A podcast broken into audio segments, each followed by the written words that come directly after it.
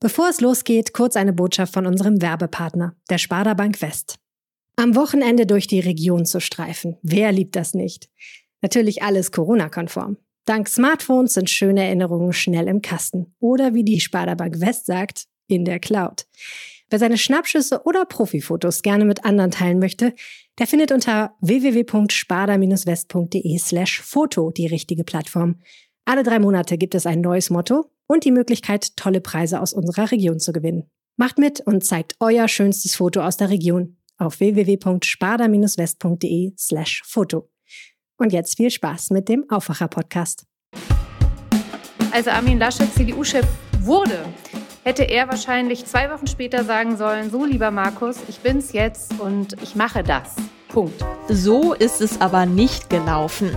Bringt das Wochenende nun die Entscheidung? Wir blicken auf den Unionspoker zwischen Laschet und Söder. Und wie wirkt sich der Kampf auf NRW und das Amt des NRW-Ministerpräsidenten aus? Eine Analyse. Bonn Aufwacher. News aus Bonn und der Region, NRW und dem Rest der Welt. Ihr hört den Aufwacher am Wochenende mit Anja Wölker. Hallo zusammen. Herzlich willkommen zu dieser neuen Wochenendfolge. Samstags gibt es den Aufwacher immer in einem etwas längeren Format mit Blick auf ein Thema. Unter der Woche gibt's die wichtigsten Nachrichten aus NRW, immer kompakt in 15 Minuten. Und dieses Wochenende feiern wir auch ein wenig. 75 Jahre Rheinische Post. Am 2. März 1946 ist unsere erste Ausgabe erschienen. Dieses Wochenende gibt es unsere große Jubiläumsausgabe. Also Füße hochgelegt, jetzt erst den Aufwacher hören und danach vielleicht in der Zeitung blättern. An den letzten Wochenenden waren wir ja relativ historisch unterwegs. Wir haben über den Flughafenbrand in Düsseldorf gesprochen und über den Mord am Treuhandchef Detlef Carsten Rohwedder. Und bevor wir eine neue Folge aufzeichnen, müssen wir natürlich jedes Mal abwägen, worüber wollen und sollen wir überhaupt sprechen. Es sind in dieser Zeit selbstverständlich viele Nachrichten mit Corona-Bezug. Insbesondere in einer Zeit, in der sich die Intensivstationen füllen. In Köln wurde am Freitag eine Ausgangssperre verhängt. Es wird sie auch unter anderem in Krefeld, Wuppertal und im Oberbergischen Kreis geben. Eine Frage, die in dieser Woche aber auch sehr viel Beachtung bekommen hat, ist die Diskussion um die Kanzlerkandidatur der Union. Wer wird der nächste Kanzlerkandidat? Markus Söder oder Armin Laschet? Bei der SPD steht es ja schon länger fest. Es ist Olaf Scholz. Die Grünen wollen sich am Montag festlegen, entweder Annalena Baerbock oder Robert Habeck. Wir wollen jetzt analysieren, was in den letzten Tagen passiert ist, wie es weitergeht und natürlich, wie sich diese Entscheidungen auf NRW auswirken. Dafür spreche ich jetzt als erstes mit meiner Kollegin Kerstin Münstermann, Leiterin der Parlamentsredaktion der Rheinischen Post in Berlin. Hallo Kerstin. Hallo aus Berlin. Seit Januar 2021 ist Armin Laschet nicht nur NRW-Ministerpräsident, sondern auch CDU-Vorsitzender. Hast du denn damals dieses Ringen schon irgendwie antizipieren können oder warst du zu diesem Zeitpunkt auch davon ausgegangen, mit dem CDU-Vorsitz, da muss Armin Laschet jetzt auch Kanzlerkandidat werden? Jetzt kann ich glänzen und sagen, nein, ich habe schon im letzten Herbst eigentlich auf Markus Söder als Unionskanzlerkandidaten gesetzt. Nein, aber das, das stimmt einfach deshalb, weil ja die Machtfrage in der CDU so lange ungeklärt war. Ich war mir immer sicher, ich kenne den bayerischen Ministerpräsidenten schon sehr lange aus Bayern. Ich habe da mal gelebt und auch als Journalistin gearbeitet. Und dessen Machtwillen zu unterschätzen, ist ein Riesenfehler. Diesen Fehler hat Horst Seehofer gemacht und jetzt, so wie es aussieht, hat den auch Armin Laschet gemacht. Als Armin Laschet CDU-Chef wurde, hätte er wahrscheinlich zwei Wochen später sagen sollen, so lieber Markus, ich bin's jetzt und ich mache das. Punkt. Oder aber Söder wiederum hätte irgendwann in dieses Machtvakuum bei der CDU eingreifen sollen und sagen, also mit den Umfragewerten, ich mache das. Und dann hätten die beiden sich zurückziehen können und das in wochenlangem Einverständnis hin und her klären können. Und stattdessen haben wir jetzt eine Woche, die an, ja, an Bosheiten, an äh, Verhandlungen nicht zu übertreffen ist. Mhm. Markus Söder hat sich in der Vergangenheit mit den Worten geäußert, mein Platz ist in Bayern. Hat er das denn immer so gemeint oder hat er das immer nur so gesagt? Naja, er hat das so gemeint zu dem Zeitpunkt, wo er es gesagt hat. Und irgendwann hat er aufgehört, das zu sagen. Und das haben Medien festgestellt, das haben sie auch in der CDU festgestellt, das wurde hier in Berlin festgestellt und das hat auch Armin Laschet festgestellt. Dem war immer klar, dass der größte Konkurrent, nachdem er den äh, CDU-internen Machtkampf gewonnen hatte, tatsächlich in Bayern sitzt. Ich glaube, Laschet hat ein bisschen gedacht, dass Söder sich von der Machtfülle eines CDU-Vorsitzenden doch beeindrucken lässt, die größere Partei, das hat Söder immer gesagt. Aber am Ende war ihm, glaube ich, sehr klar, dass da jemand sitzt, der eine Chance hat und diese auch ergreifen wird. Was hat denn dann Markus Söders Umschwung vielleicht inspiriert, irgendwann das auch anders zu sehen? Markus Söder war ja der Vorsitzende der Ministerpräsidentenkonferenz während der Corona-Zeit. Und in dieser Zeit hat er an der Seite von Angela Merkel hier auch in Berlin gewirkt und das hat ihm sichtlich Spaß gemacht. Und auch die Zusammenarbeit mit der Bundeskanzlerin verlief sehr gut. Also im letzten Sommer, im letzten Herbst waren die beiden eher ein Team als Angela Merkel und Armin Laschet. Und außerdem hat Söder natürlich festgestellt, wie die CDU sich im Kampf um den Vorsitzenden in Teilen auch selbst zerlegt hat. Also ich glaube, in dieser Zeit ist die Idee gereift, er könnte nach mehr greifen als nach der Macht in Bayern. Und die Umfragewerte für ihn sind eben schon sehr lange konstant. Daraus zieht er den Anspruch zu sagen, ich bin der Richtige für euren Wahlkampf. Wie hast du dann jetzt die vergangene Woche empfunden? Es war ja ein ganz schönes, ja, also wie sollte man das überhaupt benennen? Ein Duell, ein Machtkampf, ein Aufeinanderlosrennen zweier mächtiger Männer, zweier Spitzenpolitiker, die sich gegenseitig schätzen, das glaube ich immer noch, und die um die Macht des anderen wissen die aber ungebremst und offensichtlich auch von ihren Beratern dann nicht mehr eingefangen werden konnten. Also bei der CDU hat man am Sonntag erzählt, als Söder seine Kandidatur öffentlich machte, hier in Berlin bei der Unionsfraktion, naja, der trete an, um eigentlich gesichtswahrend wieder abzutreten. Das war eine große Fehleinschätzung. Söder wiederum hat gesagt, ich trete an, wenn mich die CDU will.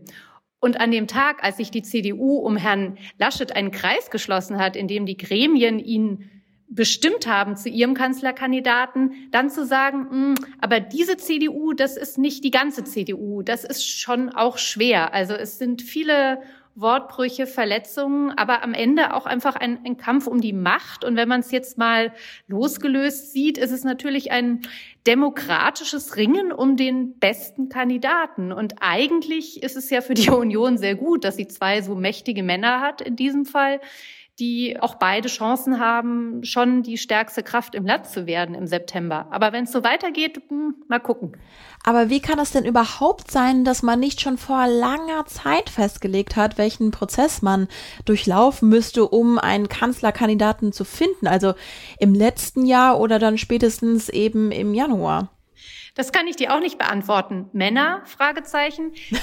äh, ich, das war jetzt etwas böse. Nein, ich weiß es schlicht nicht. Dass man sich auf kein Verfahren geeinigt hat, ist ein, finde ich, grobes Versagen der, der Berater, der politischen Strategie in der Union selbst hat vielleicht auch damit zu tun, dass beide in den Ländern ihre Machtzentren haben und nicht hier im Bundestag, also in Berlin oder im Konrad-Adenauer-Haus oder in der Regierung, wo es jemanden gegeben hätte, der das zusammenfügt.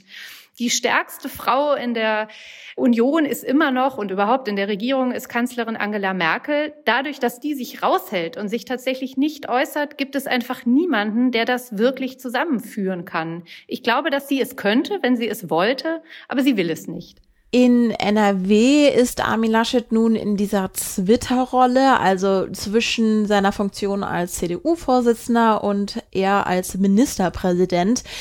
Inwiefern ist denn seine Corona-Politik mit dem Ringen um die Kanzlerkandidatur verzahnt?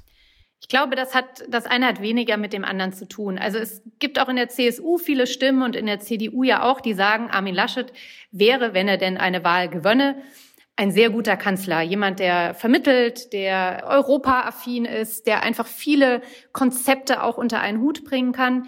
Die Frage ist nur, schafft er den Wahlkampf? Kommen wir als Union mit ihm dahin, wo wir wollen? Und das wird bezweifelt. Die Corona-Politik der beiden Bundesländer, da äh, muss sich Armin Laschet nicht hinter Markus Söder verstecken. Also die Werte sind durchaus in Bayern auch sehr schlecht, beziehungsweise schlechter als in Nordrhein-Westfalen in Teilen. In dieser Woche kommen jetzt viele Meldungen zusammen, das Ringen der Union und gleichzeitig die verschärfte Corona-Lage. Armin Laschet hat im NRW-Landtag gesagt, wir sind der Kapazitätsgrenze der Intensivstationen gefährlich nah. Vorher haben ja schon die Intensivmediziner und auch Krankenhäuser Alarm geschlagen. Sollte man sich nicht zu 100 Prozent mit der Bekämpfung der Pandemie beschäftigen und eben nicht mit diesem Ringen? Ich sehe das ein bisschen anders. Also es stimmt schon, dass es richtig ist, dass die beiden aus vielerlei Gründen vielleicht schon vor Wochen diese Frage hätten klären können. Aber das eine hat ja nun mit dem anderen nichts zu tun. Es ist eine Riesenpandemie, die müssen wir bekämpfen. Bund und Länder ringen darum, das tun die Ministerpräsidenten auch weiter. Trotzdem geht ja das demokratisch-politische Leben in Deutschland weiter. Und dass die größte Partei in Deutschland, äh, CDU, CSU als Union, darum ringt, wer die Kanzlerkandidatur übernimmt, ist ein Vorgang, von dem es sehr gut ist, dass er jetzt gerade stattfindet und dass er überhaupt stattfindet, auch zu Corona-Zeiten. Auch die Grünen werden nun etwas leiser am Montag ihren Kanzlerkandidaten vorstellen. Die ringen hinter geschlossenen Kulissen sozusagen, hängt aber auch damit zusammen, dass einfach die Union mit den beiden Ministerpräsidenten der größten und bevölkerungsreichsten Bundesländer mehr im medialen Fokus steht. Also, dass das irgendwann rausbricht, ja, ist gerade ein Machtkampf zur Unzeit vielleicht, aber besser als er würde nicht stattfinden. Jetzt steht die Entscheidung zum Zeitpunkt dieser Podcastaufnahme eben noch nicht fest, aber es gibt klar zwei Szenarien. Entweder es wird Markus Söder oder es wird Armin Laschet. Gehen wir mal diese Szenarien durch. Was passiert, wenn es Söder wird? Ja, wenn es Söder wird, wenn der sich am Ende durchsetzt, weil er die Basis auch der CDU in Teilen hinter sich weiß, wird er auf jeden Fall einen schweren Stand im den CDU-Führungsriegen haben. Und wie genau man dann einen Wahlkampf macht, beziehungsweise wie genau man in Berlin dann regieren will, wenn man die NRW-CDU gegen sich hat, ist eine Frage. Es könnte natürlich sein, dass die Union, deren glaube ich, großes gemeinsames Anliegen doch immer der Machterhalt und die Macht im Bundeskanzleramt ist, sich dann auch zusammenfindet und sich tatsächlich hinter ihm versammelt. Wenn Armin Laschet gewinnt, gilt das Gleiche. Der hätte Probleme, den Süden und den Osten und auch Teile des Nordens des Landes äh, für sich zurückzugewinnen, was die Union angeht. Und natürlich wäre sozusagen die CDU dann etwas befriedeter, als es im Falle von Markus Söder der Fall wäre. Welche Auswirkungen hätten denn eine Kanzlerkandidatur Söders auf das Amt von Armin Laschet als Ministerpräsident in NRW? Wenn man im ersten Moment das politische Bauchgefühl fragt, dann würde man sagen, oh Gott, der hat dann sein Gesicht verloren und müsste als CDU-Vorsitzender äh, hinschmeißen und wäre als NRW-Ministerpräsident auch angeschossen. Wenn man aber beim zweiten Gedanken bleibt und sich überlegt, okay, die Union hat nun auf jemanden gesetzt, der in den Umfragen meilenweit führt und das schon sehr lange. Das ist ja nun, auch wenn es die Laschet-Leute nicht so gerne hören, doch die Wahrheit. Und sich dann überlegt, gut, also Söder macht das, der trägt dann auch den Verlust des Risikos und Armin Laschet wäre als CDU-Chef weiter völlig tragbar, ebenso als NRW-Ministerpräsident. Im Gegenteil, für das Bundesland hätte es den Vorteil, dass sich ein Ministerpräsident in Corona-Zeiten äh, wunderbar äh, nicht um Bundespolitik scheren muss, sondern sozusagen den anderen mit aufs Schild heben muss, aber sich eigentlich viel stärker auf Partei und Bundesland konzentrieren kann. Das gilt im Übrigen auch für Bayern. Also das äh, haben ja beide äh, wissen, dass sie im Grunde genommen nicht so viel zu verlieren haben, was ihre derzeitige politische Situation angeht. Mhm. Streiten sich zwei, freut sich der dritte, möglicherweise die Grünen, Fragezeichen. Was sagst du dazu? Ja, das kann man denken. Wenn man jetzt aber die Umfragen, die gerade am Freitag herausgekommen sind, ansieht, dann hat die Union in der politischen Stimmung zehn Punkte hinzugewonnen. Klar, auch das sind Momentaufnahmen. Dennoch, vielleicht wird auch der Wähler das gar nicht so schlecht finden, dass da zwei mächtige Männer miteinander ringen und sich am Ende für den, der sich in diesem Machtkampf durchsetzt, der ja schon ein politischer Ausnahmemachtkampf ist, und sagt dann, der, der das schafft, hat im Zweifel als Kanzler auch die besseren Nerven. Also ja, äh, vielleicht profitieren die Grünen erstmal und, und äh, zeigen durch ihre Geschlossenheit, dass sie äh, gute Nerven haben. Aber ob das am Ende für die CDU und für die CSU nicht gar nicht so schlecht ist, hm, mal sehen. Liebe Kerstin, ganz herzlichen Dank. Sehr gerne. Und wir wollen ein zweites Gespräch führen. Der Journalist und Autor Tobias Blasius hat im letzten Jahr eine Biografie über Armin Laschet veröffentlicht, zusammen mit dem Journalistenkollegen Moritz Küpper. Tobias Blasius kann uns jetzt ein genaueres Bild vom nordrhein-westfälischen Ministerpräsidenten geben. Der Titel der Laschet-Biografie lautet Der Machtmenschliche. Herr Blasius, was heißt das denn überhaupt? Also wir haben versucht, uns einen Reim auf den Politiker Armin Laschet äh, zu machen und haben festgestellt, dass er nicht so ein richtiger Machtmensch ist, schon gar keine Machtmaschine, sondern eher so eine Mischung aus Mensch mit allen Stärken und aber auch vielen menschlichen Schwächen, aber schon einem Zug zur Macht und so ist dieser Kunsttitel der Machtmenschliche entstanden. Welche Bausteine Armin Laschets Leben sind denn bedeutend, um ihn zu verstehen? Also im Gedächtnis ist mir zum Beispiel seine Bewerbungsrede vom CDU-Parteitag. Da sprach er von seinem Vater, der als Bergmann gearbeitet hat und sich unter Tage auf die Kumpel verlassen musste. Was muss man denn noch von ihm wissen? Also ich glaube, man kann Armin Laschet in seiner Politik und als Person nur verstehen, wenn man sich auch sein Umfeld anschaut. Er ist also ein in Aachen aufgewachsener Katholik, also groß geworden und sozialisiert, praktisch im katholischen Gemeindehaus, der einen Weg durch die CDU gemacht hat, die anfangs sehr schwarz war in der Bischofsstadt Aachen. Laschet gehörte eher zu den eher liberalen Kräften und er war jemand, der nie im Verdacht stand, unbedingt Bundeskanzler werden zu können, weil er immer so ein bisschen unterschätzt wurde, eigentlich immer so ein Mann für den zweiten Blick war und so ist er eigentlich auch in seiner Karriere zu sehen. Also er immer jemand, der Umwege zur Macht nimmt, der etwas ungewöhnlich auch im Auftritt rüberkommt. Ja, und um sogar ganz am Anfang anzufangen, als junger Mann wollte er auch gar keine Politik machen.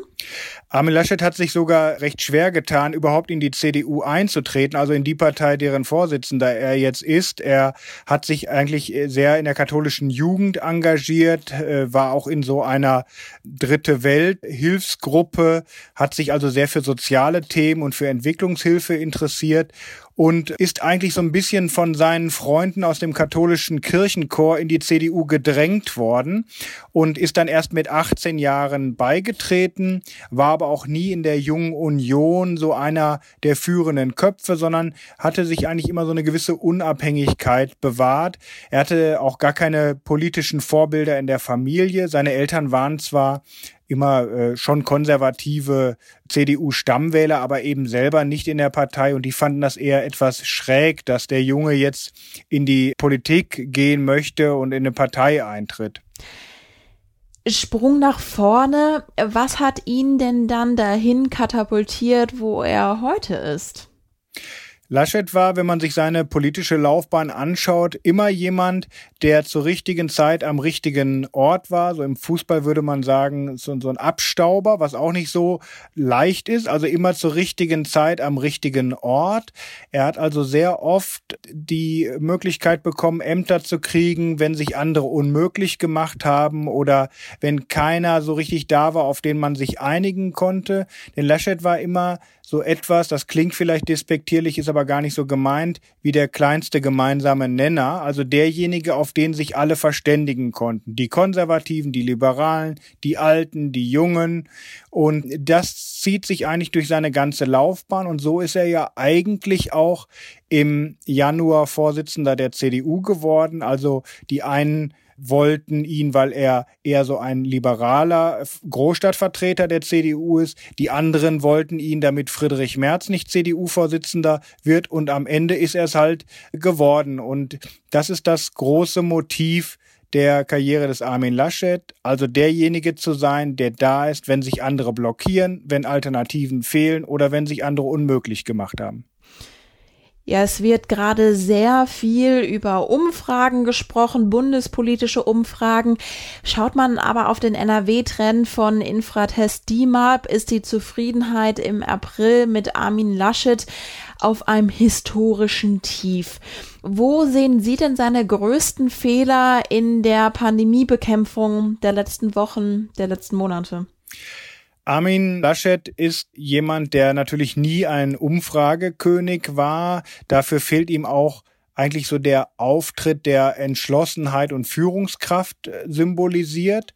Menschen fassen ja Vertrauen in politische Führungspersönlichkeiten, vor allen Dingen so übers Fernsehen, über Massenmedienauftritte und das ist auf keinen Fall so Laschets Sache. Das merkt man ja auch, wenn man ihn so sieht und sprechen hört. Also er ist ja eher der Typ freundlicher Normalo von nebenan und nicht so sehr Machtmaschine. So und äh, das ist die Grundvoraussetzung. In den vergangenen Monaten während der Pandemie kam natürlich noch hinzu, dass Laschet eher ein abwägender, ausgleichender Typ ist und in der Corona-Krise die Leute, glaube ich, eher erwarten, dass jemand kraftvoll vorangeht, dass er zumindest das Gefühl vermitteln kann, dass er wüsste, wo es langgehen soll. Und Laschet hat eher immer einen abwägenden Kurs gefahren, der dann als Zickzackkurs wahrgenommen wurde. Und ich glaube, das hat ihm und das hat dem Ansehen der Landesregierung noch mal stärker geschadet. Ja, Stichwort Zickzackkurs. Man hat ihn zu Beginn der Pandemie ja als jemanden erlebt, der schnell lockern wollte, wo es möglich war. Jetzt hatte er den Brückenlockdown vorgeschlagen und ja auch erheblich Kritik eingesteckt. Wir haben bei Armin Laschet, glaube ich, den authentischen Armin Laschet erlebt, als er doch zweifelte, ob diese reine harte Lockdown-Politik zum Ziel führen kann oder ob sie nicht noch zu viele andere Schäden anrichtet, also soziale Schäden, wirtschaftliche Schäden. Wäre er bei dieser Politik geblieben, wäre das vielleicht nicht die populärste Variante gewesen, weil eben auch viele Menschen, wenn es um Leib und Leben geht, äh, ungern Kompromisse machen, sondern auch klare Ansagen wollen. Was bei Laschet aber die ganze Sache nach meiner Einschätzung noch schlimmer gemacht hat, war, dass die Leute am Ende gar nicht mehr wussten, wofür er steht. Also er hat dann ja unmittelbar vor Weihnachten auf einmal den Windschatten der strengen Kanzlerin Merkel gesucht, war auf einmal ein Befürworter der ganz strengen Corona-Politik. Dann kam äh, wieder eher der äh, Notbremsenlockerer durch und das mündete dann in den Vorschlag des Brückenlockdowns. Und da kommen dann die Leute, glaube ich, nicht mehr mit. Kommunikation in der Krise ist das alles Entscheidende. Der Auftritt in der Krise ist ganz wichtig und in beidem hat Laschet in den letzten Monaten keine besonders gute Figur gemacht. Mein Kollege und Leiter der Redaktion Landespolitik, Maximilian Plück, hat im letzten Jahr einen Artikel über ihre Laschet-Biografie geschrieben. Er schreibt über die Frage der Kanzlertauglichkeit, Zitat, auch wenn sich die Autoren, also in Klammern Sie, Herr Blasius, um eine konkrete Antwort drücken, spürt man ihre Zweifel. Zitat Ende. Sind die Zweifel in den letzten Monaten zur Kanzlertauglichkeit Herr Laschets größer oder kleiner geworden? Also es ist so, dass wir in der Tat nach 350 Seiten Beschäftigung mit Armin Laschet das Buch schließen mit der Frage, reicht das? Und das sollte zum Ausdruck bringen, dass wir irgendwie eine Ambivalenz haben zwischen Sympathie für den äh, Menschen- und Politikertypus Armin Laschet, aber doch auch große Zweifel, ob diese Art des doch manchmal sehr sprunghaften Politikstils, der Unprofessionalität in der Kommunikation in dem politischen Handwerk, ob das wirklich für die allerhöchste politische Ebene in Deutschland reicht. Und wie immer im Leben ist es natürlich eine Alter Frage der Alternativen. Wer würde sonst Bundeskanzler werden? Aber Laschet hat sich, glaube ich, in den letzten Wochen gerade mit der Art, wie er in der Corona-Krise agierte, keinen großen Gefallen getan, weil es im Grunde als sprunghaft wahrgenommen wurde. Also konkret auf die Frage, ob die Zweifel gewachsen sind, würde ich nicht sagen, aber das ambivalente Gefühl bleibt. Zu Beginn des Podcasts habe ich mit meiner Kollegin Kerstin Münstermann über die zwei Szenarien gesprochen, die es jetzt eben noch gibt. Entweder es wird eben Armin Laschet oder Markus Söder. Wie sehen Sie das? Wie würden sich die beiden Szenarien aus Ihrer Sicht auf NRW auswirken? Also ich habe im Hinterkopf, im Mai 2022 steht bei uns die nächste Landtagswahl an. Aktuell regiert ja in NRW schwarz-gelb. Fangen wir mal mit Laschet an. Armin Laschet hat deutlich gemacht, dass er den Bundestagswahlkampf aus dem Ministerpräsidentenamt herausführen will.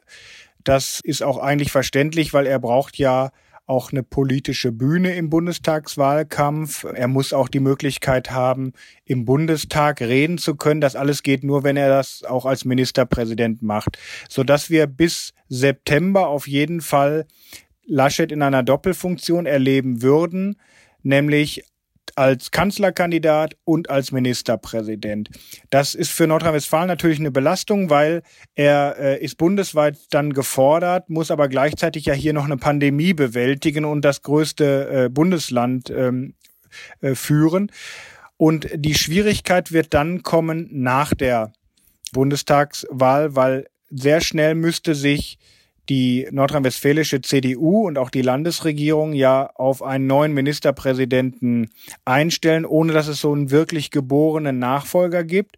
Und auch dieser Nachfolger hätte dann nur, Sie haben es gesagt, ein knappes halbes Jahr Zeit, um sich für die Landtagswahl 2022 einen Amtsbonus zu erarbeiten. Also wir erleben dann eine sehr diffuse Personalsituation man kann schon sagen, dass das sowohl für die Landesregierung als auch für die NRW-CDU sicher eine Belastungsprobe wird. Wie wäre es dann, wenn Herr Söder Kanzlerkandidat wird? Armin Laschet wäre natürlich äh, politisch stark beschädigt, wenn er drei Monate nach seiner Wahl zum CDU-Vorsitzenden es nicht schaffen würde, nach der Kanzlerkandidatur zu greifen. Dann müsste er aus Düsseldorf versuchen, die Bundespartei zu führen und seine Macht in Düsseldorf zu retten, weil er wäre ja auch sehr stark angeschlagen in NRW und er müsste versuchen, dann bis zum nächsten Jahr im Mai so weit auch wieder in seinem eigenen Bundesland Tritt zu fassen, dass er hier in Nordrhein-Westfalen wiedergewählt werden könnte. Also es wäre natürlich schon eine ernste Lage in seiner politischen Biografie. Herr Blasius, schön, dass Sie im Podcast waren und herzlichen Dank fürs Gespräch. Vielen Dank, sage ich auch. Und das war der Aufwacher an diesem April-Wochenende. Wenn ihr mögt, dann abonniert doch gerne diesen Podcast. Das geht ganz kostenlos. Und dann findet ihr die neueste Folge des Aufwachers immer in eurer Podcast-App. Und wenn ihr mögt, ist unsere Jubiläumsausgabe der Zeitung jetzt auch erhältlich. Den Link packe ich euch mal in die Show Notes. Mein Name ist Anja Wölker. Schön, dass ihr zugehört habt. Ich wünsche euch einen angenehmen Tag und bis ganz bald. Mehr Nachrichten aus Bonn und der Region gibt's jederzeit beim Generalanzeiger. Schaut vorbei auf ga.de.